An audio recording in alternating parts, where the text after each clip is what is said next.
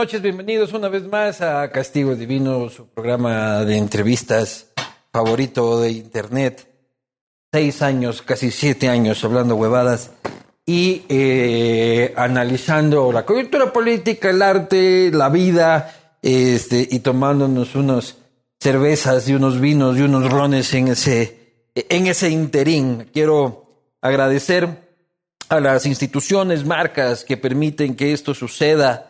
Este, muchísimas gracias a Uribe Schwarzkopf con su proyecto Aurora, que está ya listo para la entrega en la Ruta Viva, un proyecto familiar este, con departamentos maravillosos. Este, agradecer también a la taberna, la taberna. Eh, tú, solo, lo único que tienes que saber en noviembre y diciembre es hay que ir a la taberna. Que, tenemos que ir a misa, no, hay que ir a la taberna. Que hay que ir a trabajar, no, a la taberna tú. Que hay este, enormes promociones en licores para, para, para estas festividades que se vienen en diciembre, ¿no? Así que eh, tú solo no lo dudes. Eh, agradecer a Sam Group y su Media Lab, el Silicon Valley de Guayaquil, el Silicon Valley de Urdesa, en el corazón de Urdesa no estés por ahí trabajando como la paloma, robando wifi, anda a trabajar este, como, como se debe. Gracias también Banco Guayaquil por todo el apoyo y este, a Cuscuy, que es el emprendimiento de mi mujer. Aquí abajo van a salir las redes sociales. Por favor, síganla, pidan sus portavasos, anticipen sus pedidos de Navidad. Mientras más pidan, más me quieren en casa. Así que, este, Échenle una mano a Luchito Vivanco también para que todo sea felicidad en su hogar. Este, agradecer a Dental Clinic 360, cuida tu sonrisa y la de tu familia, mejora radicalmente tu salud bucomental, bucomental no, no bucomental también, pero bucodental. Este, y nuestra calidad de vida. Son pioneros en tecnología, están en Quito y Cumbayá, yo los elijo por su experiencia. Pilas, vayan a Dental Clinic 360 y tengan una sonrisa espectacular. Eh, y por cierto, rapidito, que es este de acá. Videos rapidito, listos en tres minutos. Estos son de pollo con salsa de soya especial, rico y fácil. La piedra angular de la alimentación de Anderson Boscan. Anderson Boscan vive de esto. Este es el paquete de 2, 4, 5. Así que ustedes ya saben, rapidito, barato y sabroso. Eh, ya están avisados. Sin más, para mí es un enorme placer un poco desintoxicarme de la política local para hablar más de, de, arte y cultura, de la vida más que de arte cultura, este, con un personaje importante que ustedes este, recordarán por principalmente por una serie de Netflix que todos se la comieron este, enterita a pesar de sus innumerables capítulos. Yo fui uno de, de, esos, este, que bestia, que sería más larga. Pero había que irse la comiendo todos los días, ¿no? Con mi mujer la disfrutamos mucho. Es un actor eh, mexicano eh, de mucha reputación y por supuesto me refiero a Esto es ¿Cómo estás? Maestro. Gracias por recibir. Es que en México es Mano, abrazo y después otra vez mano. No, acá es mano, abrazo, beso, todo. También toqueteamos, sí, sí, es, todo. Cada país latinoamericano tiene su, su onda. Sí, pero todos somos muy tocadores y muy, muy, abrazadores. Sí, somos así. Sí. A, a, diferencia de los sajones que son mucho más fríos y distantes. Claro, no, así no puede ser. Eso nos caracteriza y está bien en, en, el mundo. A mí me parece perfecto y creo que por eso nos golpeaba más. Voy a tomarme una cervecita. Yo sé que tú eres abstemio. Segundo castigo divino seguido que me toca con un abstemio, esto ya no puede. Pero, este. Creo que también por eso sufrimos tanto la pandemia los, los latinoamericanos, ¿no? Porque los alemanes que les digan que no hay que abrazarse y estarse besando como que todo bien. Nosotros sin poder Nosotros tocarnos. Somos muy toquetones. Está, en, está en, nuestro, en nuestra memoria celular. Así somos, así somos. Oye, ¿y tú abstemio de toda la vida? De toda la vida. Siempre, siempre. Sí, no salí bueno. Soy todo lo contrario a mi cara. Ya su pinta, ¿no? de pinta De, de, artista de heavy metal folclórico. sí, soy totalmente abstemio. No salí bueno para la fiesta, no fumo, nunca me metí nada. Nada de nada. No, no, no. Y eso en el mundo del teatro y de, y de del cine y de todo es normal. También bicho raro, ¿no? Pues no, porque igualmente se meten hasta el dedo los doctores, los arquitectos, los abogados. O sea, eso no es, no es de primitivo nada más de, del ambiente artístico. Sucede que somos figuras públicas. Claro. Y entonces, ah, se enteran. Yo una vez tuve, andaba en mis veintipico, andaba con una niña que el papá era un dolor de huevos. Y entonces, este, es que los actores y la droga y, la, y las mujeres y le vas a hacer infiel. Le dije, vamos a hacer hoy una cosa. Hoy nos vamos tú y yo a visitar todos los puteros de México. Así se llaman los, los, los lugares donde las mujeres bailan en, en un tubo. Acá puteros se les dice a los que van, en cambio a ese tipo de, bar de caballeros. Bueno, pues entonces le dije, Iba, ¿tú a qué te dedicas? Soy ingeniero. ¿qué? ¿Cuánto? A que vamos a encontrar más ingenieros que actores.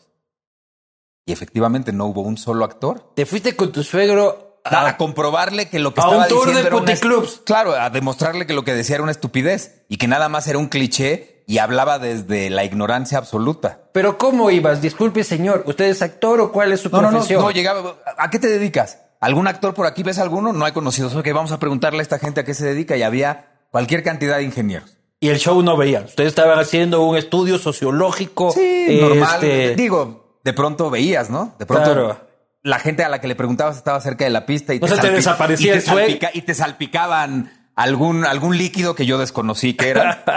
tampoco me iba a poner a averiguar. Y no, se, no se te desaparecía el suegro así. No, no, el chiste, era, el chiste era callarle la boca. Y, lo logré. Y lo lograste. Sí. Pero, eh, por ejemplo, en el stand-up, el stand-up es mucho de, del ambiente de bar, de ambiente de bohemia. Tú siempre acabas los shows y a la casita tranquila. Y además empecé, siempre empecé en un lugar en, en México, es un barrio que se llama La Condesa, es es un lugar muy alternativo y era un, era un restaurante que tenía un teatro muy pequeñito y se presentaban cosas distintas de lunes a domingo.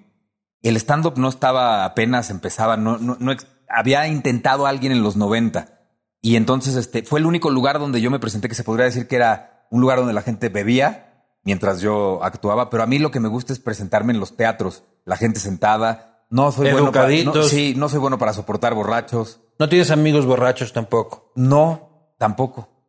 ¿Y te ha tocado representar personajes borrachos? Eh, me, ha, tocado representar a un personaje que se emborrachó de pronto. Aquí pasó una serie que se llama Muy Padres en Ecu, en ¿cómo se llama esta? Ahí, pero era a las dos de la tarde, era la historia de tres papás y el personaje que me tocaba a mí era idiota, este, que de pronto un día se pone borracho y llega a su, a su casa así y luego le dan de tomar, le dicen este té es para calmarte y él no sabe que esté de marihuana y se pone hasta el tronco y así llega a una, a una cita con la psicóloga y con su ex esposa. Pero normalmente los actores cuando tienen que representar algo van y viven la situación, ¿no? ¿Cómo sabes cómo es estar borracho y cómo actúas como borracho? Pues porque en la puta vida has estado borracho. Pero porque también puedes imitar la vida y entonces nada más de observar a las personas. Lo que sí debo confesar es que no sabía cómo interpretar a un marihuano. Ya. Eh, no quería hacerlo mal y entonces hablé a las oficinas de los marihuanos. No, no, no, no. supongo que, la marihuana oficina. Supongo que sí, supongo que sí lo hacen, pero a los ejecutivos de la televisora a pedir permiso de darle dos jalones a uno y hacer las escenas con dos jalones encima tantito así y creo que quedaron. Entonces sí fumaste. No, no, no, pero un jaloncito así y ya. Tampoco te creas que sentí gran. cosa. me relajaron los hombros, eso sí recuerdo. Entonces sí has fumado, no, no, vengas eh, aquí ya. Una cosa es haber probado y otra cosa es que, que, le pegues. No, no, otra cosa es ya la recurrencia de la pegación. Fue para, fue para la escena y de verdad lo único que sentí es que me pesaban un poquito los párpados y se me relajaron mucho los hombros y ya. Y no estabas divertidito así, con pues, mucha hambre y luego. No me dio el monchis que le llaman en México. La leona le dicen acá. Pero, pero estaba divertidito, sí. Pero generalmente soy divertidito sin tener nada encima. Oye, y. Suelo ser muy pendejo eso. Entonces uno vive la vida así no necesitas meterte nada. Oye, y representar, por ejemplo, un homosexual como te toca en Betty en Nueva York. Vuelvo a lo mismo. Además, este sí lo hice vivencial sin que yo ah, sea homosexual. te fuiste a probar el no, no, no, En, México le decimos soy macho calado. Claro. no. o ni eh, siquiera una probadita como con la marihuana. Solo la puntita. No, así para... la puntita. No, no, no, no, no. Mira, eh, soy un gran observador de la conducta humana y este sí lo hice vivencial. O sea, el, el personaje era totalmente opuesto a mí. Caminaba Claro. distinto, hablaba distinto. No, no, no, no nada más en cuanto a que él era homosexual y yo heterosexual. Que Eso es absurdo y son, para mí son etiquetas, no. No, pero Tenía es un tipo de, de- del mundo de la, de, de- de- de- del fashionismo, No, de pero además él, la manera de elegancia conducirse. absoluta.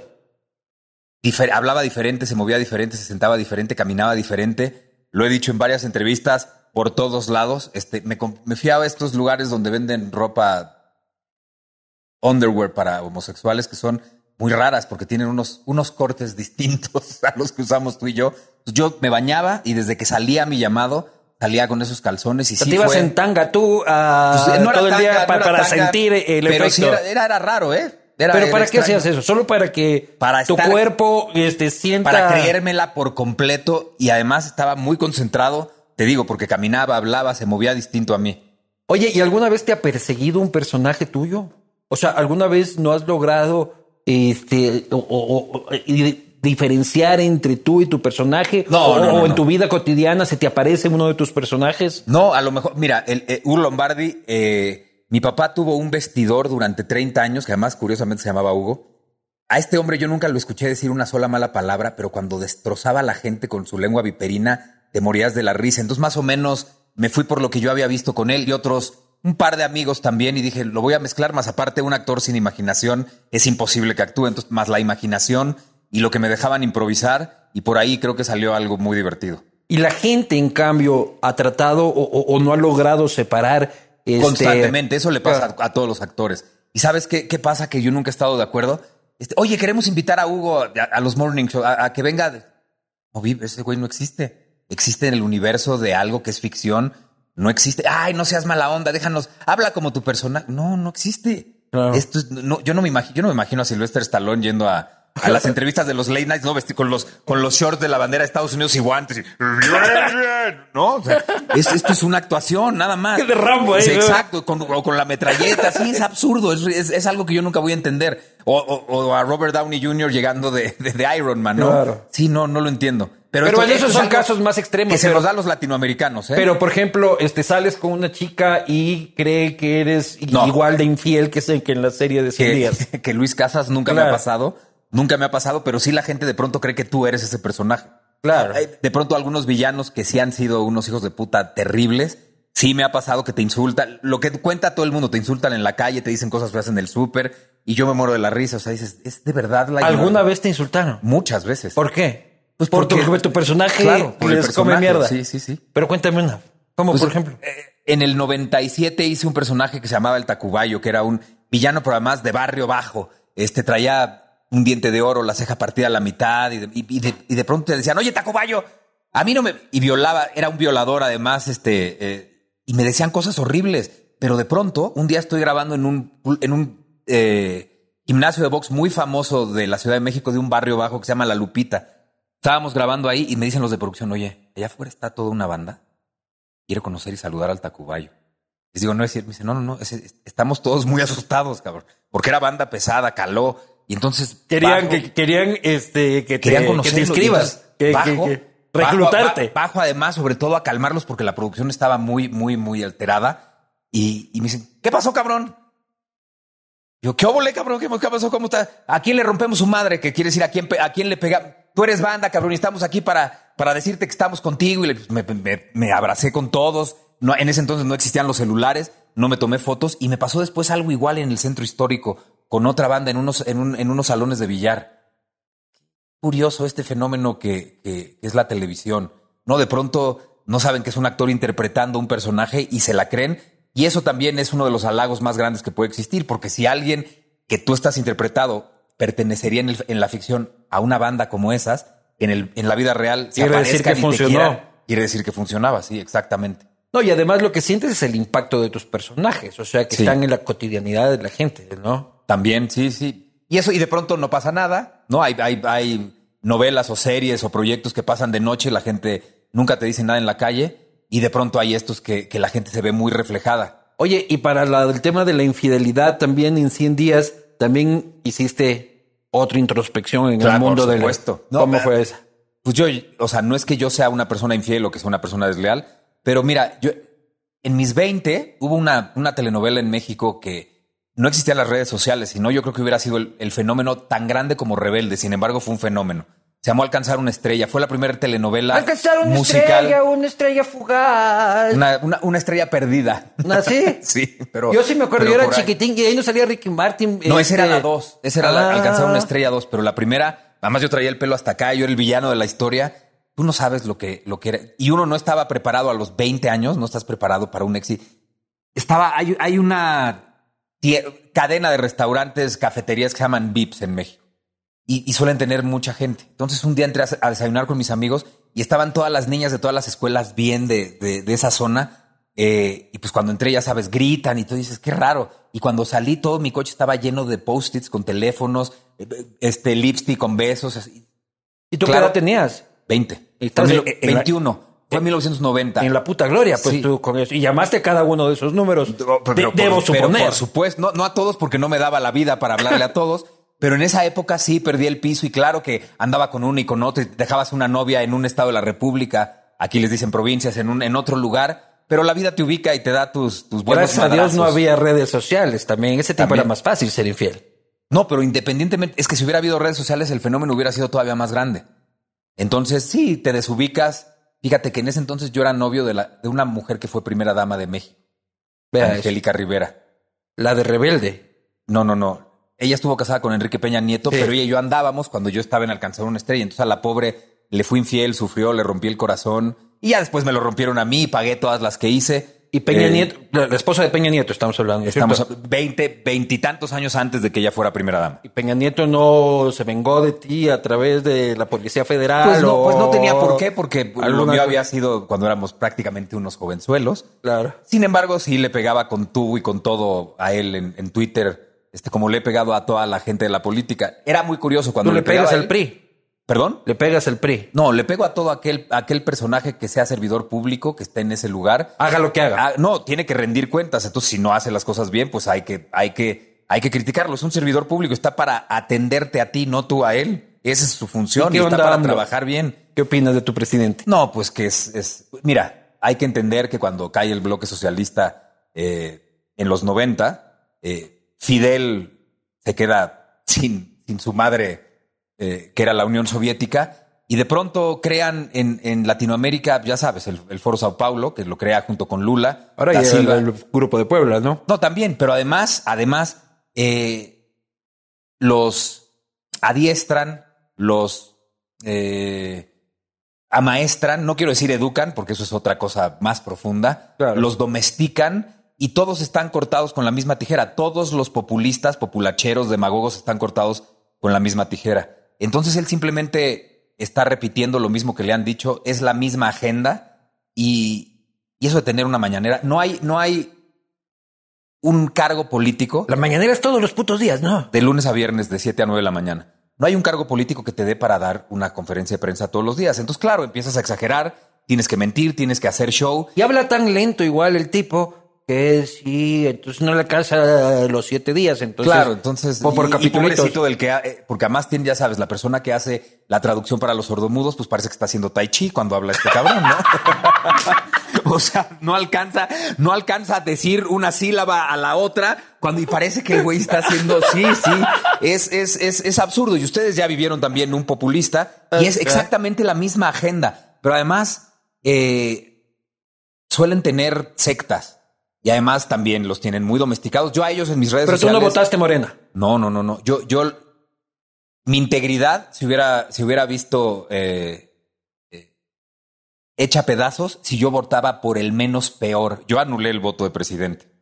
Eh, no, no puedo votar por el menos peor. Tampoco había gran opción. O sea, una gran baraja para, por, para votar por gente que cambiara. A ver, sí hay que cambiar lo que habían hecho los presidentes de antes. Por supuesto que hay, no hablo de la desigualdad, hay una gran pobreza en Latinoamérica en general, en México, por supuesto.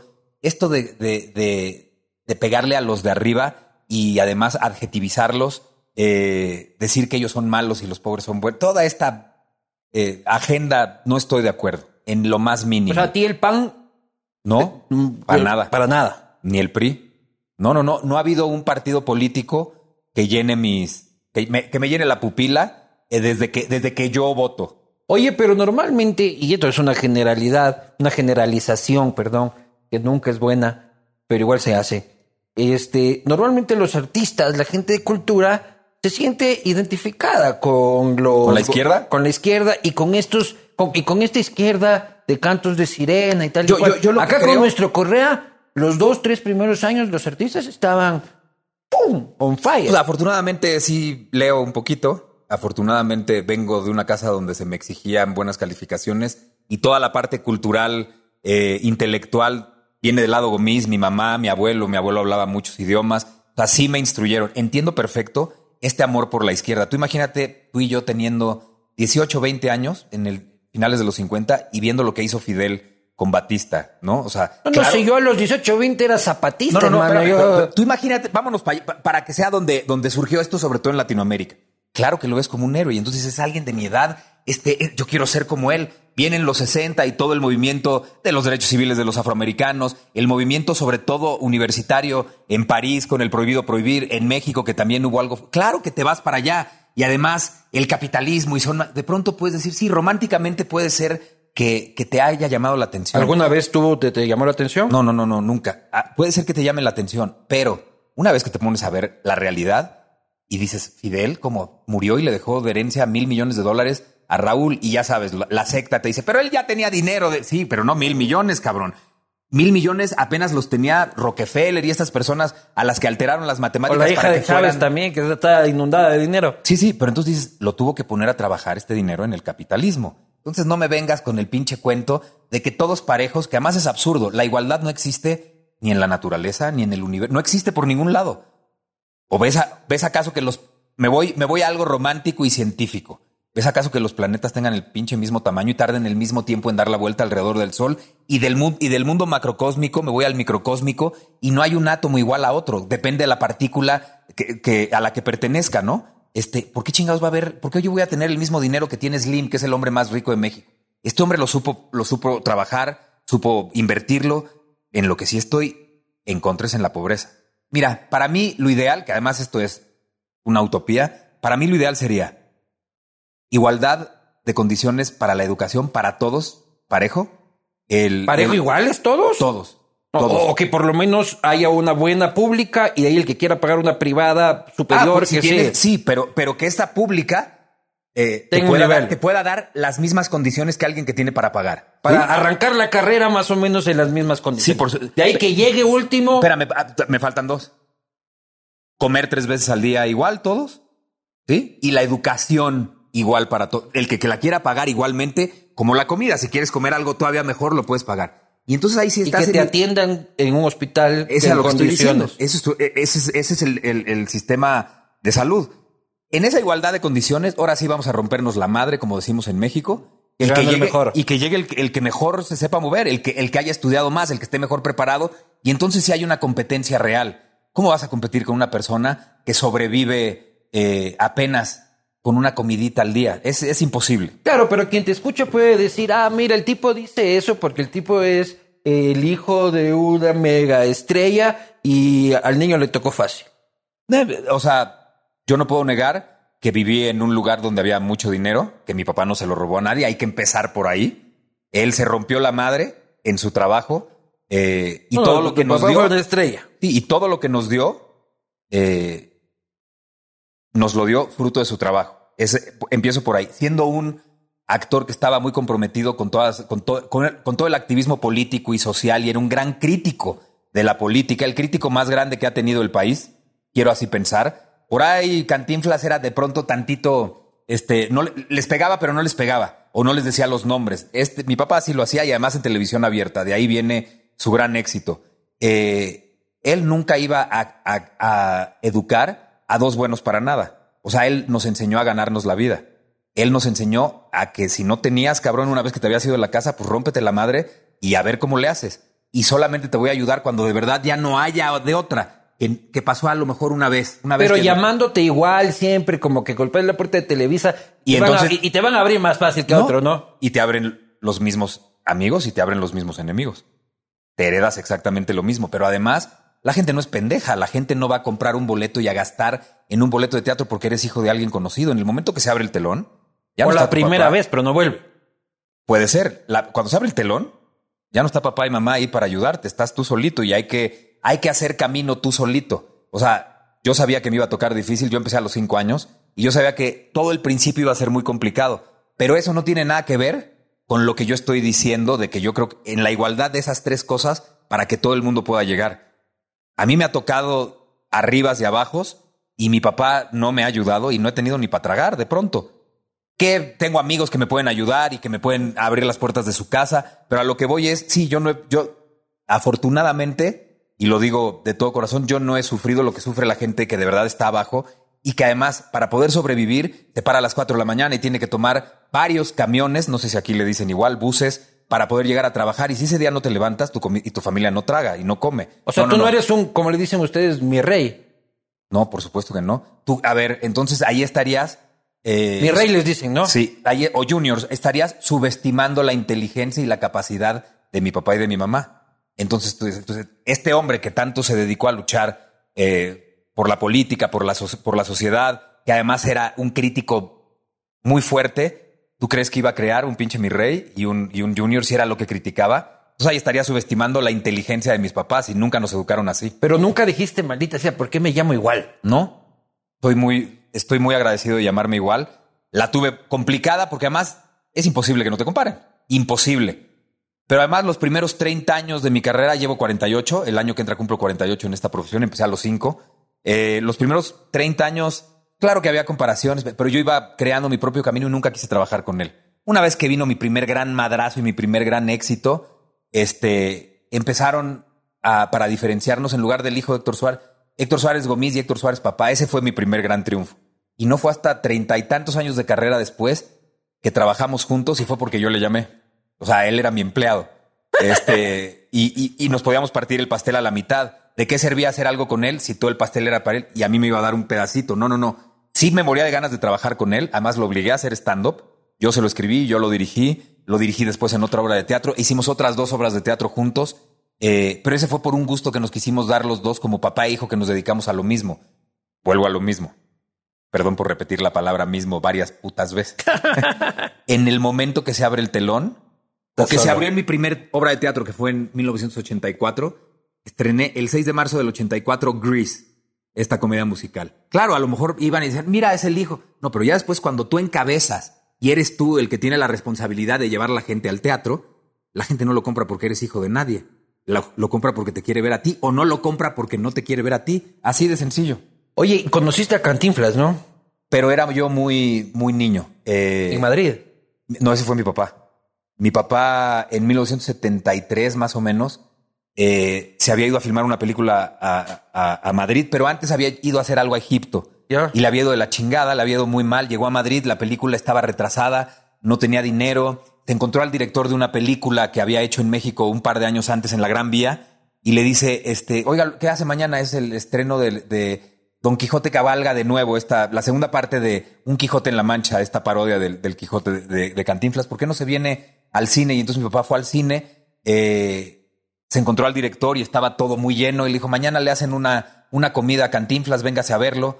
Eh, mi papá fue y en esa comida Cantinflas, delante de toda la prensa y de todo el medio, de toda la comunidad de, actores españoles, dijo, si me permiten, hay un actor mexicano a quien yo admiro y que yo creo que va a ser mi sucesor. Mi papá todavía no pegaba la grande ni la fuerte, pero Cantinflas, en esta disciplina de estar al día en su profesión, había visto programas importantes que había hecho mi papá y lo había visto hacer una comedia muy diferente a la que él hacía. Y entonces dijo, quiero que se siente aquí junto a mí el señor Suárez. Empezaron a platicar, mi papá le comentó lo difícil que le estaba pasando, lo invitó a desayunar al día siguiente y le dijo, ¿no quiere dinero? No, don Mario, ¿cómo cree? Yo tengo mucho, yo se lo... No, no, no, no, no, no, no. Este, terminó el desayuno, lo acompañó a su coche y cuando Cantinflas se fue al aeropuerto para llegar a México, un bellboy de, del, del, hotel, señor Suárez, y le dio 10 mil dólares que le cayeron a mi papá en ese entonces increíbles. Eh, nos le mandó dinero a mi mamá para que pudiera para que tuviéramos qué chingados comer. O sea, a pesar de ser una estrella, también las, o sea, el principio siempre es muy complicado y se hicieron muy amigos. Este, esta, esto que te acabo de contar, nunca lo ha sabido la gente. Después de muerto mi papá, en el libro que, escribí, hay un, el penúltimo capítulo cuento toda la historia de ellos dos, porque además Cantinflas siempre le dijo, usted es mi, mi sucesor. Y creo que así cuándo lo conociste? Yo lo conocí de niño. Eh, una, un día, la primera vez fue en casa de un amigo de mi papá, que era amigo mutuo de él y de Cantinflas, pero había una alberca en esa casa y pues yo estaba nadando, tendría cinco años, y mi papá llegó conmigo y me dijo, mira, él es Cantinflas. Pues Cantinflas, ¿no? No sé, no tengo idea. Y luego nos prestaba el palco, aquí les llaman suites, que tenía en el Estadio Azteca, para ver los juegos del Cruz Azul. Yo no iba al Cruz Azul, pero el portero del Cruz Azul era mi ídolo y mi papá me llevaba, me llevaba a verlo. Pasa el tiempo y como a los 8 o 9 años mi papá me lleva a ver una película que mi papá le hizo un beat a Cantinflas en esa película y entonces salí enamorado de Cantinflas y tiempo después en México se acostumbra que cada 100 representaciones de una obra de teatro se devela una placa. Cada 100. Esto es una, una, pues algo de toda la vida. Todos los teatros están llenos de placas de 100, 200, 300 representaciones de las obras. Y Cantinflas le develó las 100 representaciones de una obra de teatro y ahí pude convivir con él y cenar con él, pero yo tenía 12 años.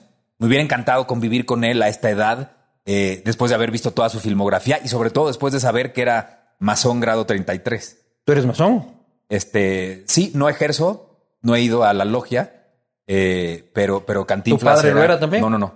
Mi abuelo, el papá de mi mamá grado 33, pero me hubiera encantado conocerlo en esta otra faceta. Además, ya una vez que se quita la gabardina y deja de ser el peladito, ustedes peladito es, es niño, eh, para nosotros peladito es el que es irreverente y el que no tiene educación.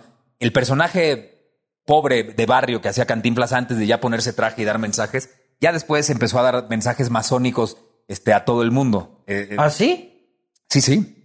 Hay varias películas ya, ya que sale de traje este, y hay una que se llama. Ah, el embajador de la República de los Cocos. Esa, esa, está llena de mensajes ocultos, masónicos. El que entendió, entendió. Oye, ¿y tú no vas por qué? Este. Pero estás inscrito y todo, y no, te, veo el símbolo en ningún lado. No hay, no hay por qué. Yo. ¿Tiene que ser o algo? No, todavía no tengo ningún tatuaje. Eh, ¿Y esa pinta de malote y sin tatuajes?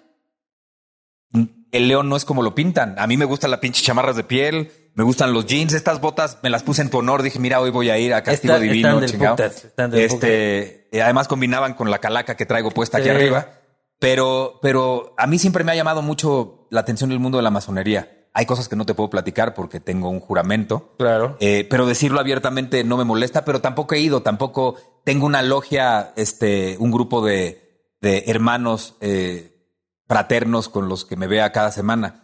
Fui una temporada y por trabajo también dejé de ir, pero sigo estudiando a profundidad eh, muchas cosas ocultas y esotéricas y, y, que se, y que se enseñaban en las escuelas de sabiduría antigua de Egipto. Pero tú no tienes, o sea, cuando hablas de seguir estudiando cosas esotéricas. Lo hago fuera de la logia. Por mi, por mi lado, no, no voy a la logia. ¿Y eres ateo? Este, no, creo, o sea, definamos qué es ateo que no crees en nada, maldita creo, sea, que te mueres como una cucaracha y que no pasa nada. Creo que, que, y sobre todo después de estudiar a fondo, creo que todos, todos los seres vivos, creo que estamos conectados entre nosotros y todos nosotros estamos conectados a una central a la que yo llamo el uno. El Matrix. El Matrix, eh, Dios, llámala como quieras. Yo creo que es una, una energía a la que todos estamos conectados. ¿Estamos conectados por medio de qué? De energía. No, no se ve la pinche energía. Hace, hace muchos años había unos pinches científicos que se fueron a una isla, pues cerca de, cerca de Sudáfrica, y estaban estudiando el comportamiento de los monos. Y entonces a los monos les encantaba que de premio les dieran camote. Un día les dejaron un par de camotes en la arena y no los agarraron porque estaban sucios. Y de pronto llega una mona, un, mono hembra, este, sin que lo vieran los demás monos, dice, va y lo enjuaga en el mar y se lo come. El siguiente mono, que no había visto eso, llegó e hizo lo mismo y estos se preguntaron, ¿qué pedo? ¿Hay algo de conocimiento de ella que suba a algún lugar y esta, esta, este, este conocimiento se Pero el otro mono no la vio la mona. No. Y entonces hicieron un cuadro muy grande, como ¿Dónde está Wally? Y escondieron 50 rostros de seres humanos. Y se fueron a las calles de Londres a parar a la gente a decir, ¿ve usted aquí un rostro de algún ser humano? No, no, no. Y de repente el primero que dijo que sí, el siguiente encontraba otro rostro, no el mismo. Y cuando había dos, el otro encontraba dos y hasta tres. Eh, puede ser el azar, ¿no? No, no, porque esto se ha estudiado a fondo. Hay un libro que se llama. Eh, es que no sé cómo se llama en español. Pero dilo en inglés. Pues. Eh, de website, de o sea, como la red. Ya. y han estado estudiando todo esto muy a fondo. De hecho, en, en el libro después de El Código da Vinci, de Dan Brown, hablan de esto. Hablan de esta pinche red a la que estamos conectados. No, está comprobado científicamente por una cierta categoría de científicos y otros todavía no están muy de acuerdo, pero pues eso es muy normal. Y yo sí estoy completamente seguro que lo que yo te hago a ti, me lo estoy haciendo a mí, para bien o para mal. Pero si vos lo dices que eso sucedía con los monos, quiere decir que esta fuerza no es exclusiva de los humanos. Ni nunca dije, nunca dije de los humanos, dije de los seres vivos. Claro, ni preferente de los humanos. No, no, no, no. O sea, no. Este Dios, nosotros somos como un ratón. Somos, somos seres vivos. Las plantas son seres vivos. No somos los hijos de Dios, los enviados, los favoritos. No, no, no es en eso, que, en eso. Que vino a dar la vida por nosotros. todo, eso fue, todo eso fue adaptado por el hombre. O sea, la Biblia que está escrita por el hombre, además, Finalmente, en el 300 después de Cristo, en el concilio de Nicea, Constantino, este, ahí crearon y decidieron qué entraba o qué no entraba al librito llamado Biblia y ellos lo, armaron muy bien. En esas cosas no creo, creo que, que, ¿Pero tú te criaste católico? No, no, no, no. La primera comunión y las huevadas. No, no. Mis papás siempre nos respetaron nuestra individualidad. ¿Ellos eran católicos? No, nos dijeron, yo, vi que mis amigos iban y, y le dije, ¿por qué a mí no me mandan? Yo pensé que era algo normal en el proceso de todo ser humano a los cinco años, ¿no? México creo que es el país más católico del mundo. No, no creo. En número de personas sí creo. Lo que pasa es que en, en cuanto a... Creo que tiene más habitantes eh, Argentina. Tenemos ciento veintitantos, casi ciento treinta millones. Y si es un país más que católico guadalupano. Que es lo mismo. Pues no, no, no es tan, no es tan lo mismo. Pero, pero fui al, fui a, la, al catecismo y no me hizo sentido. Hubo muchas cosas que no entendí, que no me quedaban claras y no fui. Y entonces el día de la primera comunión de todos mis amigos que iban íbamos juntos al, al catecismo, este, a la hora de, la primera comunión, o sea, de su primera vez, yo también me formé y ya sabes, es pecado mortal y te vas a morir. dije, pues ahorita me muero. Y la probé y les dije, ven, no pasa nada. Había muchas cosas que desde niño no me hacían sentido. Eres pecador. Como todos, además. ¿Cuáles son tus pecados? ¿Qué, qué, trabajo cuesta cometer en esta, en esta época un pecado original, no? Claro. Ya todos, ya, todos están hechos, ya. todos están ganados, ya todos están hechos. Sí, no, no, no. No, eh, no creo ni en el pecado. O sea, creo que todos tenemos un tanto grado de maldad, un tanto grado de bondad y tú tienes. Eh, Pero tipo que no bebe, que no fuma, que no. Pocos pecados. Pero también fumar y, beber como lo que estás haciendo no estás pecando, es algo que a ti te gusta. No, no, es lo que uno hace cuando ha bebido. Ahí son los pecados. No, no, depende qué hagas. Claro. Y luego, además, si cuando has bebido cometes esas, esos pecados que dices y no estás consciente. No yo, pues acá, la gente, aquí, está, aquí está mi esposa, hermano. Sí, la gente. La gente. Exacto. Esta gente del demonio. Sí, la gente que está tentada por el demonio que cometes eh, no están conscientes. Entonces, ¿qué tan pecado puede ser algo que no hiciste consciente? Ese es un punto, ¿no? Claro. Si no me acuerdo, no pasó. Y punto. De acuerdo. Oye, pero ¿y cuando uno se muere, qué pasa? Pues mira, tuve un encuentro cercano con la muerte en el 2005. Yo te voy a decir mi experiencia y esto, en esto creo absolutamente. A ver, eh, pero para esto me va a tomar tu cervecita, mi hermano. Venga, por favor, te la regalo. Gracias. Toda tuya. Para que veas que soy un, ser compartido. Claro. Pecador, pero compartido. Generoso, generoso. Sí, sí, sí. Como debe ser. Un, ser de luz. Sí, total. Llego con una fibrilación auricular al hospital. A ¿Una qué? Fibrilación auricular. Va tan rápido tu corazón que tu corazón realmente deja de latir y ya nada más vibra. Entonces el mío iba a 200, poquito más de 220. ¿Pero por qué? Por estrés. Un estrés grave me lo provocó. No, no, no, no, no, no, Nada de eso. Eh, digo, por si había duda de que soy intenso, ¿no? Claro. Eh, me daban ganas de hablarle a todos los actores mexicanos que se creen y decirles, intensa su puta madre, cabrones. Esto es ser intenso. Pues llegué a los, me dio terror. Yo me asusté cuando vi la cara, cara de terror de toda la gente de urgencia. Y, por un, y llegó un momento en el que, ¿has visto cómo caen las goteras de un techo? Cómo se forma primero un globito y luego cae la gotita. Haz, un, haz, eso en una circunferencia de dos metros. Eso pasó. Y entró un rayo de luz. No te cayó una gotota. No, no, no. Es el mismo, el mismo efecto, pero en vez de caer el agua, entró luz. Y entonces yo me desprendí de mi cuerpo. A la camilla de un hospital. A donde yo estaba. Y, y me levité, me salí de mi cuerpo, me vi ahí acostado me dejé ir por esta, por esta luz, entré en ese túnel al que todo el mundo habla. Me estás metiendo el dedo loco. No, estoy, hablando, estoy, hablando, en serio y lo tengo, lo tengo en el libro que le escribí de mi papá, lo, narro con pelos y señales y lo he, y lo he, lo he hecho público. Esto es lo que yo viví. Y entonces eh, en ese momento que entro, sentí una paz, no he vuelto a sentir algo igual. Entré por este túnel y, y así como no era, no era, no es, ah, no es como el aire de aquí que puedes mover fácil, es como cuando buceas, estaba denso. Sin embargo, yo quería hacer así y no veía mis manos ni veía mis brazos. O sea, sentía mi cuerpo, pero no existía ese cuerpo. A lo lejos había una luz que además me cegaba. Cuando cerré, según yo, los ojos, me siguió cegando porque no tenía un cuerpo. Entonces, la conciencia sigue existiendo tal cual. Me dio pavor a la mitad del camino porque mi hija tenía, iba a cumplir tres años, me dio pavor dejarla sin papá. O sea, se te acabó la paz inmediatamente. Regresé, regresé asustado, me volví a ver en la camilla. Cuando entro en el cuerpo, siento un shock eléctrico, me hace abrir los ojos y empiezan a aparecer personas enfrente de mí. Dije, puta, como no me fui, ya se encabronaron y vienen. Y ves que te dicen, van por ti los tus familiares. Yo no reconocía a nadie, había siete personas. No te puedo describir muy bien a los tres y tres de los lados, pero al hombre del centro sí. Un hombre de unos 80 años, bajito, calvo, con el pelo blanco, con los ojos azules, azules, azules, con una paz similar a la que sentía allá adentro. Y se empezó a comunicar conmigo telepáticamente. Me dijo, tranquilo, Héctor, no pasa nada. Ahora serio, loco. Todo es, no estoy mamando, ¿eh? es en serio. No vinimos aquí por ti. Estamos aquí para cuidar que no te pase nada. Todavía no es tu momento. Me dijo otras cosas, se acercó a mí y me puso su mano aquí y lo que me despertó muchas horas después un ardor espantoso en la vena que me habían metido potasio. Estaba yo en, en, en, en terapia intensiva y mi papá estaba al lado. Y no me dijo, tranquilo, tranquilo, tranquilo. ¿Estás bien? Te acaban, o sea, pasaron por, por el suero potasio, me dijeron que te iba a arder horrible, este, y eso fue lo que yo viví.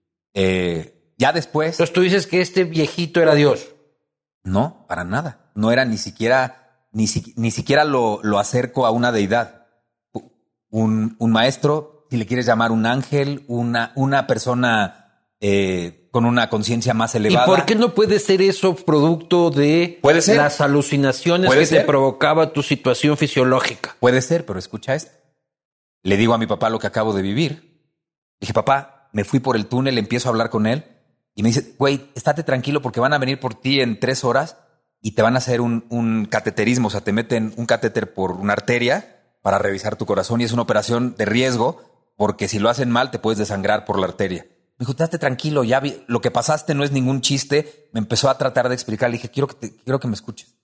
Estaba, me fui por el túnel, regresé y de pronto aparecieron, le empecé a describir las personas que además no eran sólidas, ¿eh? Esto olvidé decir, pero tampoco podías ver a través de ellas, tenían un halo de luz azul índigo. Y entonces le dije, y había un hombre en medio, bajo, con el pelo cortito y me dice, de ojos azules, no mames, ¿lo viste tú o no? Yo vi a este hombre cuando aquella vez, cuando tenías cuatro años, que te internamos por ese ataque de asma, lo vi sentado junto a ti en el no hospital. No me jodas. Igual y alucinamos los dos, pero esto coincide con cosas que ha dicho otra gente que no vive en, o sea, con gente que ha visto lo mismo en Australia. Es como tu ángel de la guarda, sí. No, ah, más o menos viene, podría ser, venir a ser, ¿no? Es, no creo en los ángeles de la guarda. No sé, no sé si creer o no no te puedo explicar quién era. Era un ser de luz, un ser, una, una conciencia elevada o un ángel de la guarda, si, si, lo quieres llamar. Esto fue lo que pasó. Y desde luego, a partir de ahí, eh, pues hubo una un pinche pleito entre el Héctor de antes y el Héctor de después. Que ¿Cambió tu vida? Cambió mi vida. Sí. ¿En qué sentido? Eh, empecé a volverme mucho más consciente. Mi papá me hablaba mucho desde que yo era niño de tener conciencia. Primero me dijo, quiero que tomes conciencia de la muerte. Porque este, este pedo llamado vida se acaba, me dice, pero eso no es el fin. Sigue, sigue no sé cómo en otro lado. Pero mientras más conciencia tomes de la vida, más de la muerte, más conciencia vas a tener de la vida y la vas a vivir mucho más apasionadamente y mucho más realmente. La vida se vive peligrosamente, no, no a lo seguro, dando pasitos seguros. No, hay que vivirla así. Y entonces. Vive las cosas, no dejes que te las cuenten. Depende, todo tiene que ver con el contexto, ¿no? O sea, si, si tú me dices, oye, si caminas por esta vía rápida, con los ojos vendados te van a atropellar, no lo quiero experimentar, me queda muy claro, que sí. Pero, pero generalmente tú vivir las cosas, sí, claro. Y equivocarte y no tener miedo de caerte y demás. Todo esto me hablaba mi papá y así crecí desde niño.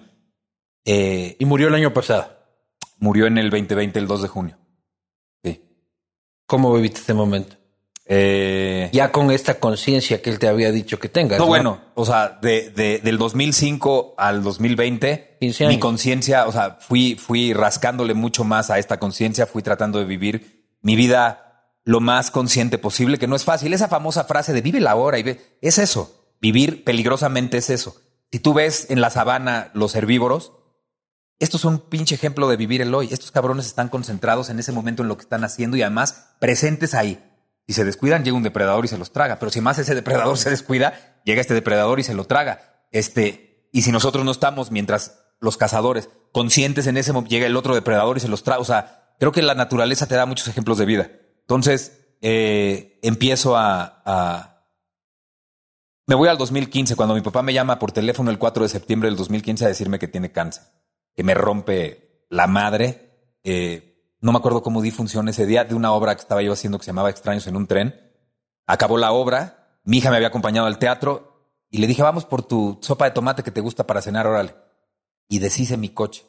Estaba tan no ahí que no me di cuenta y deshice mi coche pérdida total con mi hija al lado. O sea, pudo haber sido un accidente terrible. Yo estaba muy mal, mi papá y yo siempre fuimos muy unidos.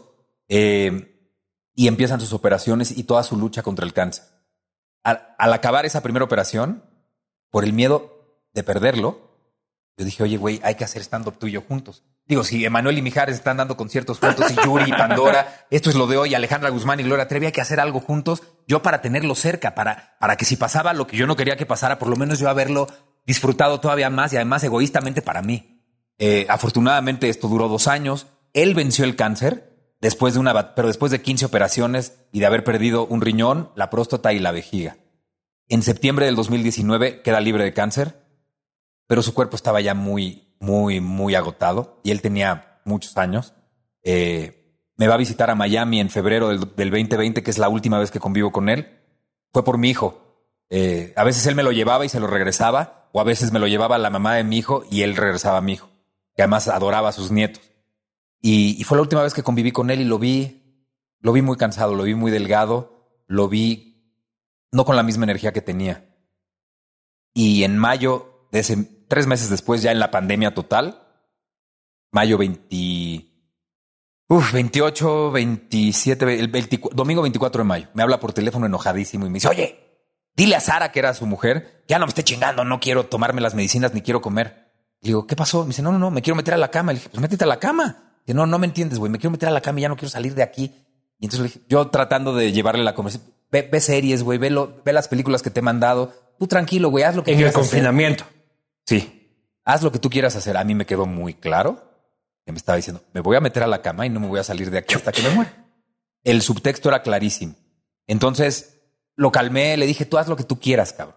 Hablé con Sara y con su hermano, que es doctor, y les dije, ¿les queda claro lo que dijo mi papá? Pues no, les dije, Créanme, si hay alguien que el que mejor lo conoce soy yo.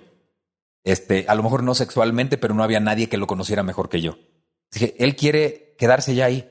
Como no quiero, como no va a tomar sus medicinas y no quiero que tenga dolor, ¿qué hacemos? Morfina, ¿qué le ponemos?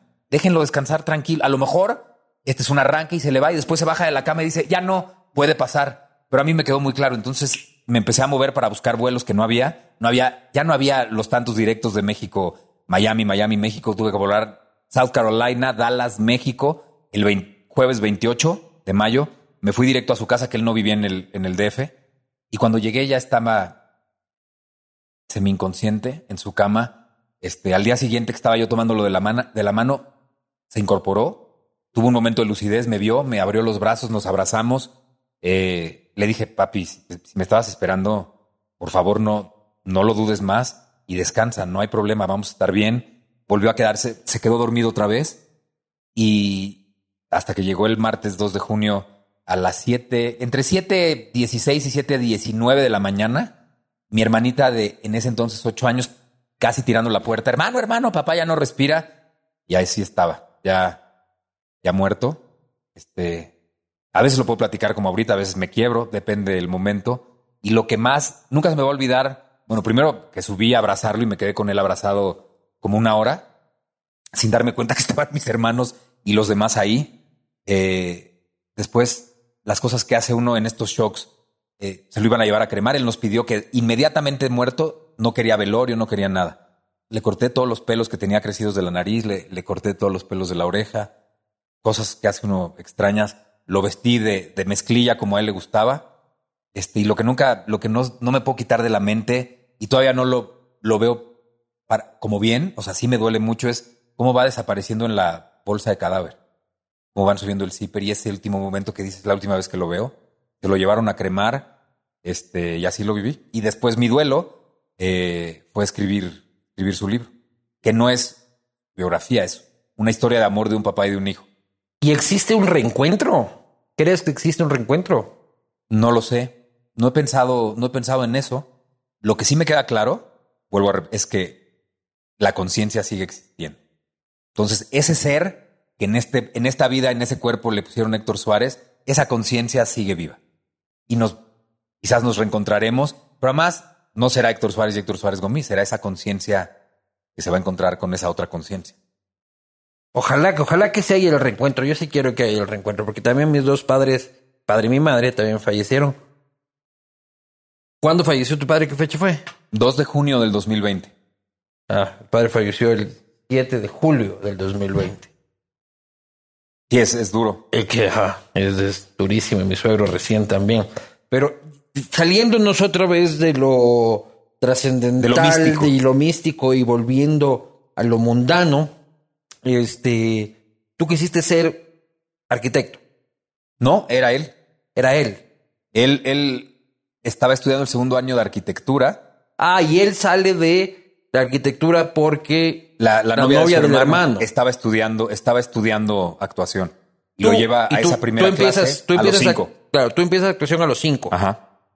Y con, con, con el permiso de que yo podía hacer trabajos de, de actuación siempre y cuando no interrumpieran mis estudios. Entonces, fueron muy esporádicos y muy pocos, pero sí hay muchas cosas mías, muchas no, hay algunas cosas mías de niño. Y a los 14, cuando, cuando hago Grease, eh, de ahí ya no paro. Y de ahí, sí, y de ahí ya no me, ya no me exigen el no faltar a la escuela. Ya, ya prácticamente, este, pues faltaba y las, y, me justificaban las faltas en la escuela, me daban exámenes extemporáneos y las hacía hasta que así pude, pude medio terminar y ya me seguí. Pero también cantas. Grabé dos discos en esa época, sí. ¿Eres un buen cantante? No. ¿Fracasaste como artista musical? No es mi vocación. No es mi vocación. ¿Tuviste en Otis? Estuve en el Festival Otis, sí, con una canción mía. Y Benny, eh, que estuvo en el grupo Timbiriche, me hizo los arreglos y él dirigió la orquesta. Teníamos 19 años. 20, iba, iba a cumplir 21. Pero como representante de México, no, ¿cómo era la cosa? Lo que pasa es que en México era tan importante. Yo era muy chiquito cuando veía el Loti. Entonces... Tú veías el Loti internacional. En México era tan importante el Loti que había eh, o Team México para clasificar. Claro, entonces había cuatro etapas donde muchos mexicanos, o sea, diez en cada etapa y de ahí salía el representante mexicano al lote internacional. Pero todos esto, todas estas etapas de pasar a, la, a los cuartos de final y semifinal, como si fuera... Un reality este, de antaño. Exacto, e, eso era. Y fuimos, nos divertimos. México tiene talento de... Tuve un pinche voto nada más y lo disfruté y ya, es una anécdota. ¿Y cuándo te diste cuenta de que la música no era lo tuyo? No, o sea, soy, soy afinado, soy no tengo la voz de Luis Miguel y yo sentía que estaba usurpando un lugar que le correspondía a alguien que sí lo podía aprovechar. A Luis Miguel.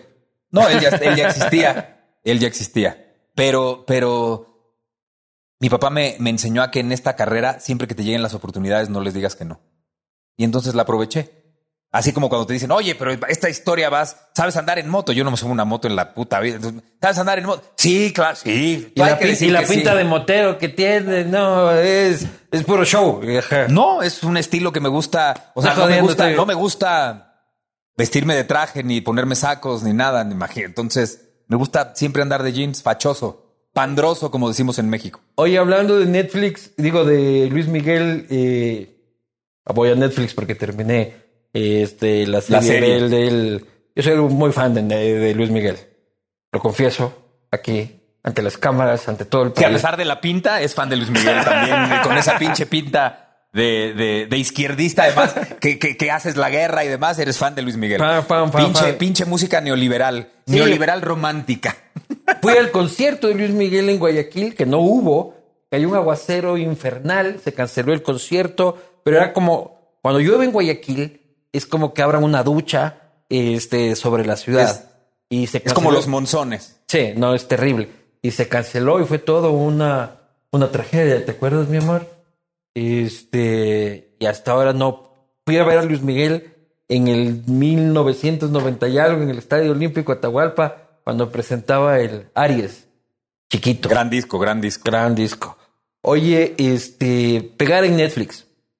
Y sí, y sí. La vida antes. Espérate, ya nada más para que. Y sí, Luis Miguel vivía en la misma privada que yo y crecimos juntos y fuimos muy amigos de, de en la adolescencia. ¿Así? Sí, Tenía sí. amigos, Luis Miguel. Sí, antes de Según cantar. la serie, Y según la serie, en la. Tú no sales en la serie. Sí, claro. Hay un personaje tuyo en la serie. ¿Quién eres vos? En, en, en la primera Temporada. temporada. él está ensayando con su papá y está viendo que hay unos niños jugando fútbol. Claro. Y entonces sale y de repente un Héctor le dice además putito y demás y le pega y, es, y lo ¿Tú, odié. tú le pegaste, Luis Miguel. no, no. Yo siempre lo defendí. Odié que me pusieran así. ¿Y cómo sabes que eras tú? No había otro Héctor en la privada. Y Luis Miguel, tú lo defendías, le querían pegar. O sea, no todo el tiempo, pero sí, sí, sí.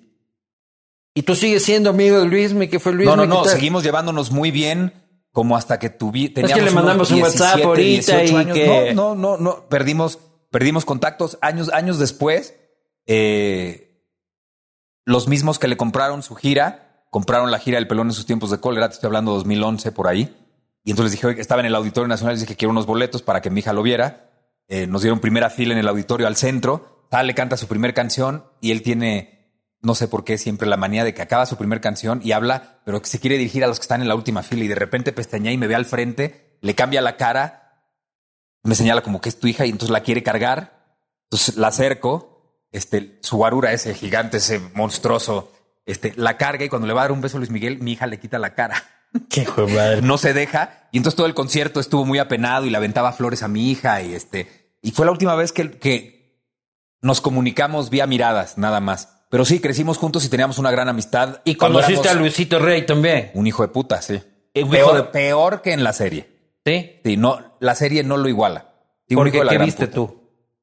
Esto que te voy a decir, yo lo había callado siempre, ya lo he dicho en algunos lugares, hasta que no oí a Andrés García, que también vivíamos en la misma privada, decirlo, no lo dije nunca. Yo estaba jugando turista o Monopoly arriba en el cuarto de Andresito y de, y del oso, los hijos de Andrés, que éramos todo, to- toda la privada éramos muy amigos. Este, y yo ¿Qué iba. es la privada, primero? La vecindad, el barrio. no, la- no es nivel. Es, es una cerrada.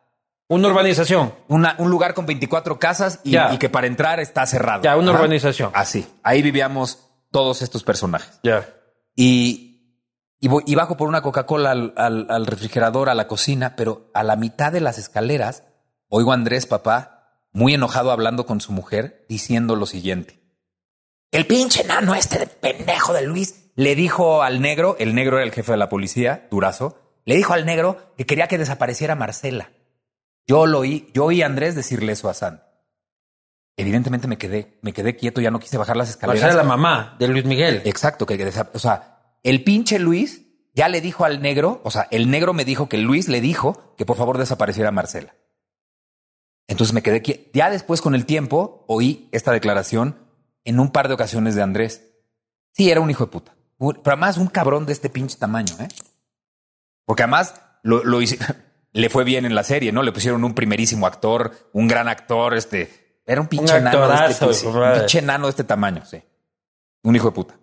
Y lo veías agredir y putear y Lo siempre... veía de malas y lo veía, sí, pues pinche enano le hacías y volaba, güey. Ya, sí. ¿Y cómo era Luis mi en ese Pues, tiempo? pues yo te estoy hablando, o sea, te hablo del, del Mickey antes de que ni siquiera cantara. Era divertidísimo. Antes de eso él- de San Remo Cuando, él llega a esta urbanización, eh, traía acento puertorriqueño, raro, muy chistoso. Entonces era, era chistoso hablar o, o- u oírlo hablar a él porque tenía un acento distinto al nuestro. Eh, me acuerdo que un día estábamos jugando fútbol, fútbol americano tochito y, y alguien se cayó y se abrió y empezó a sangrar y este güey se desmayó porque no, no podía ver, no podía ver sangre, le, le costaba mucho trabajo ver sangre. Luis Miguel se desmayó. Sí. Ya después un día nos dice que ese día tiene que estar en su casa ensayando, que porque va a ir el jefe de la policía con muchos invitados y que va a cantar, pero que lo podemos oír afuera de su casa. Todo- todos los, éramos muchos niños, además no, no nada más era esta urbanización, había varias en toda la avenida donde vivíamos. Entonces éramos una tropa como de 40 cabrones y- entre hombres y mujeres, de, de- más o menos de la, entre los 8 y los 14 años. Entonces llegó el, jefe de la policía con muchas patrullas y todos nos pusimos afuera de la casa y dijimos, este güey va a ser un ridículo, podemos cantar.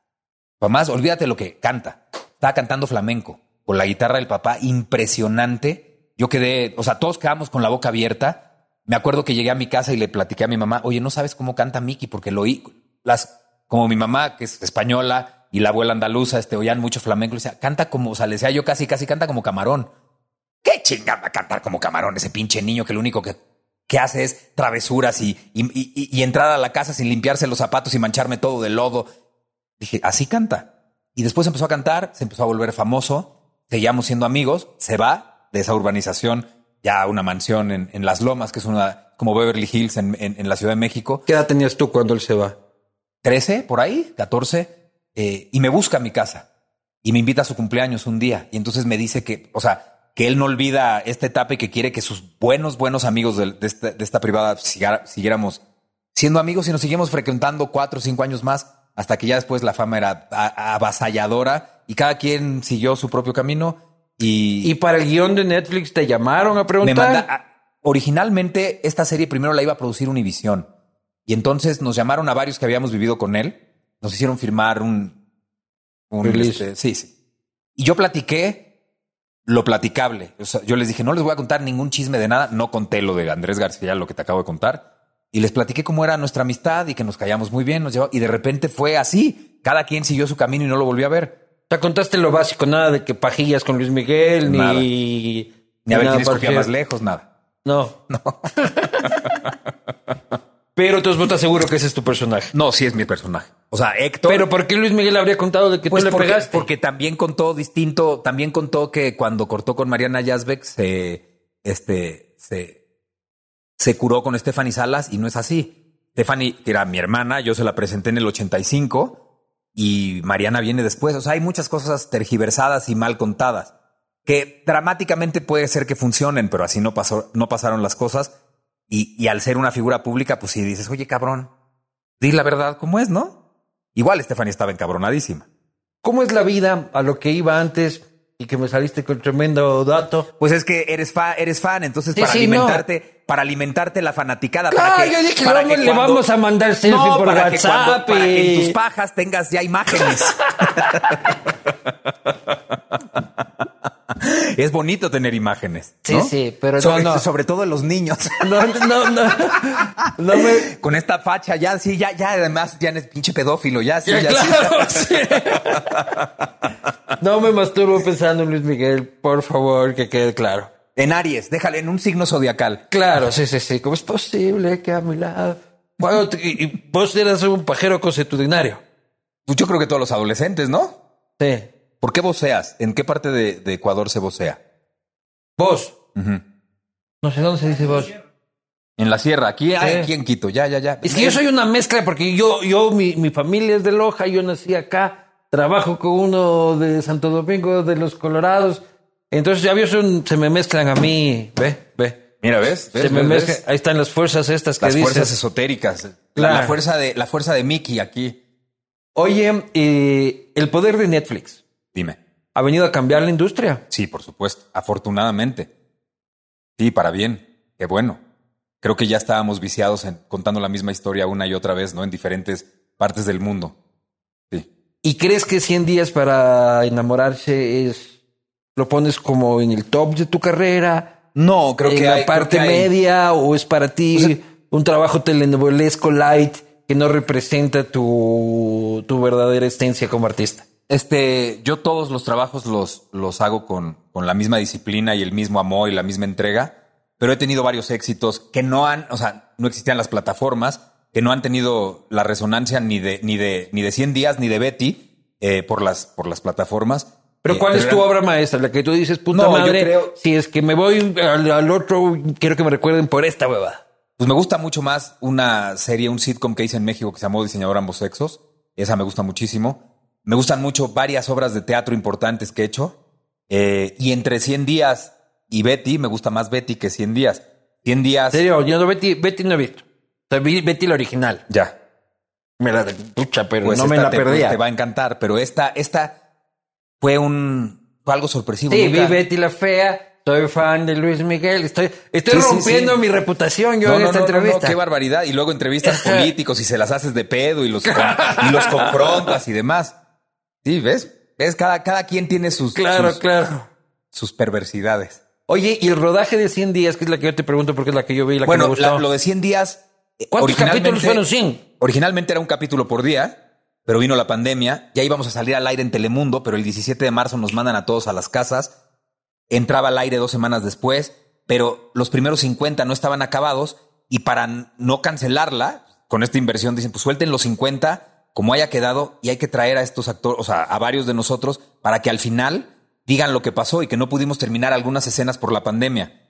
Eh, así de, no sabíamos que íbamos a Netflix. Esto fue en abril y de pronto Esto es Univisión, ¿no? esto es Telemundo. Telemundo. Viene, viene la pandemia, llega septiembre, la lanzan en, en Netflix. Pues para todo el mundo fue una sorpresa que se puso en primer lugar en, Toda Latinoamérica. en treinta y tantos países, pero además ya primer lugar en España decías, no, ya, en serio. Primer lugar en, lugares donde no se habla español y luego se mantuvo así seis meses en los primeros diez de Netflix y pues sí, se volvió un fenómeno que, que a lo mejor quizás si la pandemia no hubiera existido, hubiera pegado igual, no hubiera pegado igual, hubiera tenido éxito, pero no igual. Y además las historias creo que se, se, eran, seme- se asemejaban a muchas cosas de la realidad y luego esta historia que es idiota, que además estaba hecha en comedia, eh, pues fue lo que más, de, la, de lo que más gustó. No quiero pecar de soberbio ni de Claro. mamón, pero, pero pasó igual y pasó lo mismo en todos lados. Claro, mi esposa te odiaba. No, Está aquí, imposible. este- Me odiaba y me amaba al mismo tiempo. Es verdad. Sí. Solo, solo lo odiabas.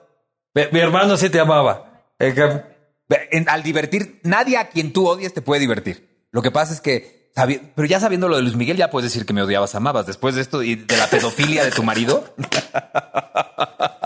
La pedofilia de tu imagi- imagínate Oye, a hay, dónde hemos hay- hay caído. mucha, hay mucha gente de cristal viendo esto que... Pero si no entienden que el contexto de lo que estamos hablando es broma. No, no, estamos- la, la generación de cristal no entiende esas cosas. No, bueno, no chinguen generación de cristal. Ya los molesté hace rato acá en las oficinas. Sí, sí, sí. Oye, este... Y entonces, ¿cuánto tiempo duró el rodaje al final? Eh, acabamos ese- en ese momento. Ya habían muchas cosas del 50 en adelante grabadas. Y cuando ven probabilidades de que se puede grabar, nos mandan llamar. Yo estaba en el duelo de mi papá. Nos mandan llamar y nos dicen, oigan, pues vamos a grabar cinco semanas más. Este, tienen que venir a hacer cuarentena a Miami. Me fui a Miami, acabé de grabar. Y, y ya no salió en Estados Unidos la segunda parte. Fue directita a Netflix por el éxito que había tenido. Y volvió a pasar lo mismo con la segunda temporada. Este, o sea, es internacionalmente lo, lo más exitoso que he hecho, sí. ¿Y lo tuyo en peluca? ¿Es peluca o Sí, es, e, qué? esta parte de aquí. Claro. Como había sido tanto el éxito de Betty y el personaje de Hugo, eh, en, Univis- en, en- en Telemundo, perdón, entrábamos cinco meses después con 100 días para enamorarnos. Y yo no quería que este mujeriego les recordara a- al gay, y entonces me dejé Claro. crecer el pelo y me puse un sistema de cabello muy como te dejé crecer, pero no te crece, y eso ya ¿Cómo se no? ve. No, no, pues ya se lo ve que está No, no, a ver. pavimentado esa cosa. de aquí. Sí. Pero me dejo, te dejas crecer todos los lados y lo de atrás Ya. te ponen aquí. Pero es un sistema que te ponen cuatro capas de pegamento, te lo pegan, te bañas con champú, acondicionador, gel, todo. Y a las tres semanas y media te lo quitan, lo tiran a la basura y te ponen uno nuevo. Y así estuve durante todo el rodaje. ¿Y no te gustó esto de tener pelo? Pues me gusta para cambiar para los personajes, para no ser igual, tratar de. Porque tú eres un Eh, prematuro. Sí, pues, mira, si nadie sabía a qué edad me iba a quedar calvo, es absurdo lo del prematuro, ¿no? Bueno, sí, pero ¿a qué edad te quedaste calvo? A los 23. Pero igual. Eso es prematuro. Pero qué tal que estaba escrito que a los 21 y me los chingué y dije, mira, no fue tan prematuro, ¿no? Lo, jo- lo jodía el destino. Sí, pero además en esa época no había, no había los injertos que hay hoy. Existían injertos, pero te veías como muñeca de, de plástico de estas. Eh, me vino bien. Yo creo que, porque además, cuando lo hice, faltaban 15 años para que fuera moda y sin yo saberlo se convirtió en mi sello. Y en, o sea, el pelón en México soy yo. O sea, tú eres, Aunque hay eh, otros actores que se han rapado, el primero fui yo y tú sabes que cuando pegas primero pegas dos veces. tú eres eh, el pionero de la alopecia. De la, no, del, del raparse cuando tienes alopecia. De, de ser calvo con dignidad, Exacto. dices tú. Así, como es. Porque no hay nada peor que el calvo, este que, que se Que se niega a agarra ser calvo. y se- Así Sí. soy. Así soy. Pero además también es como, o sea, Se agarra prestado, dices de acá. Para, sí, para los personajes, pelo, no pelo, pues, o sea, puedo cambiar como yo quiera rápido. ¿Ves? Hasta salió mejor. Claro. Oye, ¿por qué estás en Quito? porque vine a hacer mi stand-up, El pelón en sus tiempos de cólera. Eh, primero lo hice en Guayaquil. Y ¿Qué ahora, tal te fue en Guayaquil? Muy bien, muy bien. Eh, mejor aquí en Quito. Tan, tan bien que están sold out todas las funciones y voy a regresar. O sea, ya no puedo ir, dices, este fin de semana. Eh, Esto, lo que están viendo ustedes es del fin de semana anterior, pero tienen la suerte de que se han abierto nuevas fechas. Exacto. Y eso cuéntales a la Se, people. se abrieron eh, 10, 11 y 12 de diciembre. Regreso, pero ahora al teatro del CCI acá. Y luego voy a regresar a hacer temporada en enero y febrero. En enero y febrero va a tocar ir porque el 10. Pero es en la noche y volamos en la madrugada. Nos voy a tratar de ir el 10, eh, eh, el 10 y me voy a sentar en primera fila para que me recuerdes como, como Luis me recordó a Héctor en su. Exacto. Sí, miren, aquí está el, el que se Claro, y me masturba. la- y me el que se masturba viendo a Luis Miguel. Y me lanzas florcitas Sí, también. sí, sí, sí, todo, Doro. todo, todo. Entrégate. Así, la- todo, claro. La incondicional y todo el asunto. ¿Qué música te gusta a ti? Pues mira, soy. Porque con esa pinta te juro que te gusta Flans. Pues me gustó cuando, cuando la época de Flans, por supuesto. Claro, ¿qué te gusta, pero? Eh, amo siendo ochentero. Me encanta el, el pop, me encanta el pop, me encanta el pop rock, me encanta la alternativa, me encanta la música en español. No me gusta la salsa, no me gusta el vallenato, no me gusta la banda, ni los norteños así de México. Pues prácticamente me gusta, menos esa, la clásica me fascina. Me gusta todo ese tipo de música. En mi teléfono habrá más de veintitantas mil canciones guardadas. eh, pero pues lo que menos me gusta es el heavy y la salsa y estas cosas que nada más es ruido, que no entiendo. La salsa es ruido. ¿El reggaetón? Mucho. Peor igual. ¿No te gusta el reggaetón? Pues no, no. No me gusta, no me dice nada. Bueno, depende del reggaetón. Ya también. Ah, chinga, ya hay, hay reggaetón poético y la... No, no, no hay reggaetón poético, hay reggaetón divertido. Yo ya he aprendido a dejar de odiar al reggaetón. No, pero no los odio, ¿eh? Eh, eh, El desprendido de mí, ese feo sentimiento que tuve por años de odiar el reggaetón. O sea, por ejemplo, y la así era como que, no, esa nota no es música, que ni sé qué, que ni sé cuánta. Ya, loco, vacila, tómate los tragos, baila, disfruta. La salsa, Luis Enrique es una salsa muy, muy fina, muy elevada. A mí me muy encanta bien. la salsa. Entonces, de Luis Enrique sí puedo ir. Mark Anthony también es otro estilo de salsa que tampoco es puro pinche ruido y trompetazo. Eso no me, no me. ¿Cuál es el mejor cantante mexicano de todos los tiempos? Yo creo que José José. Pucha, José, José, maldita sea. Maldita sea. Sí, sí, sí. Creo que ese tono de voz, ese color de voz, el aire que tenía, o sea, el tórax que tenía para tener ese aire, creo que no. Son, son- eso, él y Luis Miguel son cantantes que nacen cada 100 años, ¿no? Juan Gabriel. Sí, y Juan Gabriel más completo que los otros dos porque él era compositor y productor y arreglista de sus canciones, pero no, la, no, no me mataba tanto la voz de Juan Gabriel como la de José José y la de Luis Miguel. A mí me gusta mucho el tri. El tridimensional. Sí, es padre. Sí, sí, varias bandas mexicanas. ¡Que vive el rock and roll! Este, vamos a ir a las preguntas de la gente que te mandaron por, por Instagram. Por Instagram, por las redes sociales. Sí. Maldita ver, sea. Maldita sea. A ver, espero, espero que. que- Son frescas, son frescas. ¿Cuándo estará disponible en las librerías de Ecuador su libro Gracias, papá? Eso no depende de mí, depende, depende de, de, de Penguin Random House, que es mi casa editorial donde he publicado mis tres libros. Eh, yo nunca entendí por qué no, no mandaron, aunque sea pocos, a Centro y Sudamérica. Pero ya en esta época tecnológica es muy fácil. Digo, si pueden preguntar así de rápido en una, en una aplicación, eh, lo, pueden, lo pueden buscar en Amazon. Además está en formato digital, en formato impreso y en y el audiolibro. O si no, vayan a las librerías y quéjense. Y ahí las librerías van a decir, oye, se están quejando por un libro. Este, me olvidaba de agradecer a Cooper Tires, que trae las preguntas de la gente. Rueda seguro con tus llantas Cooper. Cómpralas en todos los tecnicentros del país, importadas por Conauto y especialmente las encuentras en Tire City. Rueda seguro con esas llantas, vacila el patín. Siguiente pregunta. A ver, a ver. ¿Por qué vendió la casa que le regaló Héctor Suárez? O sea, esta gente, son- me imagino que son los de cristal. Eso me lo dice mi papá en el roast. Tomarse literal lo que está en un roast es absurdo. Pues no pasó. Es, o sea, todo lo que dijo mi papá, que además te lo escribí yo, este, le dije, así me tienes que joder. eh, él empezó a sacar cosas. Además, finalmente después la vendí, pero yo puedo hacer con lo que es mío lo que me salga el forro de los tanates, ¿no? Eso dice Lazo con los offshore. Siguiente. Porque es un desgraciado perro. dice. Un desgraperro. Eh, yo no, los personajes que hago, ¿no? Que no hay que, que no hay que mimetizar al actor con los personajes. Son Pero ya que distintas. aprendiste y el, y el tema de la infidelidad, ¿puedes dar unos tips para el infiel? Pues no, porque no es algo que yo haga comúnmente. Pero estudiaste el personaje. Ah, pues mira que tu mano izquierda no sepa lo que hace tu mano derecha.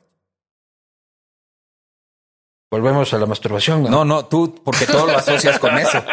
Tú, tú hablas, oyes manos y, y crees que el paso de la muerte es cambiarte de mano y así. Siguiente. A ver, a ver. ¿Alguna vez grabando alguna novela se enamoró de alguien del elenco?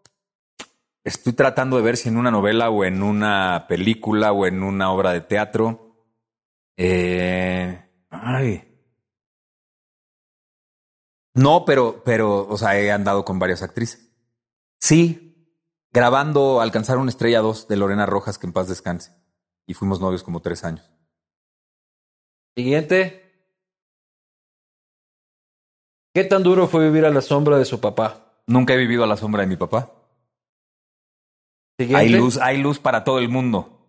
Lo que pasa es que hay de pronto este, eh, acomplejados, resentidos, que no, no tuvieron un papá que generara luz ni siquiera para producir tantita sombra.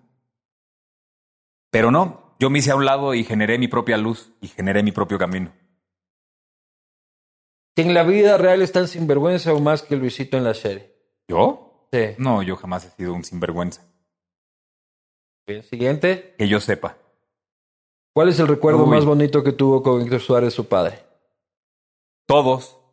Pero si quieres, para que sepas quién fue Héctor Suárez, en la casa, como costumbre, había que si yo pasaba bien el año escolar, me mandaban a un camp en Michigan que se llamaba Flying Eagle. Yo siempre fui un güey de puro 10.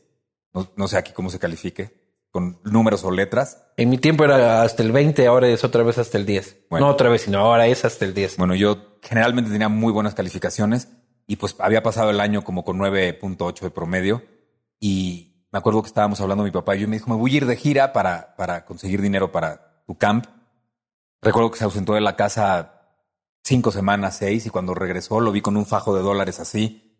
Este, me fui al camp, me la pasé poca madre, tenía yo 10, 11 años y tiempo después, ya grande, eh, adolescente de los 17, 18, 19, que tenía que darme una gran lección de vida, me platicó qué fue lo que hizo hacer aquella vez. No tenía trabajo, lo había transado su, un empresario y su contador, lo habían dejado quebrado sin dinero y se fue a trabajar a un circo de incógnito de payasito para cumplirle a su sueño, perdón, para cumplirle a su hijo el sueño que le había prometido. La promesa la cumplió. Ese era mi papá. Siguiente.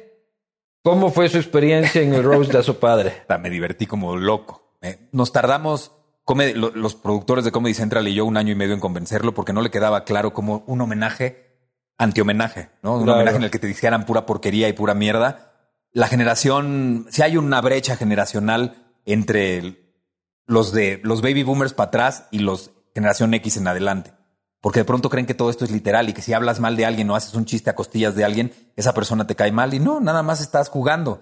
Y el roast es un gran juego en el que Y él entendió. se tardó. O se cabreó cuando. No, cuando acabamos de, de grabar el, el programa que se graba en vivo, estaba un poco encabronado. Sobre todo porque había habido invitados importantes que un día antes cancelaron. Y entonces llamaron gente que no era conocida y no es lo mismo que Julio César Chávez te diga mierda o Eugenio Derbez a que te la diga un Juan Pérez, ¿no? Entonces eso le, le, le cabreó a mi papá. Pero, Pero ¿era, ¿era eso o lo que le decía? no, no, no, lo que le decían, también lo que le decían los Juan Pérez, ¿no? Pero de pronto, después, como al año de estar haciendo stand-up, dijo, fíjate que ya, ya entiendo más este pinche. Si hubiéramos hecho el pinche roast en esta época, lo hubiera entendido mejor, cabrón. Sí, es, es, generacional. Es algo a lo que se tiene que adaptar. Él, él creció viendo no televisión y viendo una comedia muy distinta a la que vimos tú y yo por, la, por el cable y por, por las redes sociales. Estamos acostumbrados a otra cosa. Siguiente. ¿Con cuál prefería pegarse los polvos? O sea, eso me imagino que los polvos es coger, ¿no? Sí, con entre las dos mujeres. ¿Cómo se llamaban las mujeres? Pues es que no se lo. O sea, yo, Héctor Suárez Gómez, jamás le pegó un polvo a ninguna. ¿Y el personaje con cuál a, las- a la que, a lo que se moviera. El personaje decía hoyo con pelos hasta la oreja de un cochino. Siguiente. Que nos dé la clave para la felicidad. Este, no existe una clave, es una decisión que tú debes de tomar por ti mismo. Pero eres un tipo feliz. Soy un tipo feliz porque así lo decidí. Eso no quiere decir que en esta decisión de, ser infi- in- infeliz o feliz no haya momentos de, de tristeza, de dolor, pero todo es, todo es una opción que tú eliges cuánto. Claro, mueren tus padres, muere el mío, sufres, te duele horrible, pero tú decides qué tanto quieres sufrir o si vas a llevar cargando esa, esa, es- ese dolor para siempre eh, o lo vas a superar. ¿Y has sido feliz en esta entrevista? Muy feliz. ¿Sí? Sí, ¿O es sí. una entrevista más de mierda como Siempre, todas las que siempre, tengo? siempre será feliz ser entrevistado por un pedófilo. Chucha madre, qué... Señores, señores. No, hombre, un, un placer. Me encanta, me encanta la irreverencia, mucho, mucho, mucho, mucho. Me encanta la desfachatez. Siempre he creído que la diplomacia y ya sabes, el, lo solemne no existe, no es en serio. Y no hay nada como ser tú en todos lados. Y yo sé que tú fuiste tú y sabes perfecto que fui yo. Así nos relacionamos en esta entrevista. Y al hablar de relacionarnos, la verdadera comunicación solamente puede existir entre iguales. En el momento que aunque llegue alguien que tiene un puesto político, que hay que hablarle con rever... No, no, no, no, cabrón. Para hablar entre iguales hay que ser al tú al tú. Y aquí es lo que, Entiendo, eso, eso entiendo es lo por que qué- hacemos. entiendo- entiendo por qué políticos latinoamericanos este, se molestan cuando les dices cosas que no les gustan. Estamos, están acostumbrados a que los adulen, no a que los cuestionen, y ellos están en ese puesto para que se les cuestione, no para que los adulen. Aquí estamos para lanzarle huevos. Y esta es tu casa, hermano. Muchas, muchas gracias. Gracias por venir. Espero, espero que veas el pelón en sus tiempos de cólera en primera a, ir, fila. voy a ir fijo, no sé qué Te día, pongo- pero voy a ir fijo. Te pongo canciones infantiles para que, para que te excites. Hermano, esta es tu casa. Me dio mucho gusto, de verdad.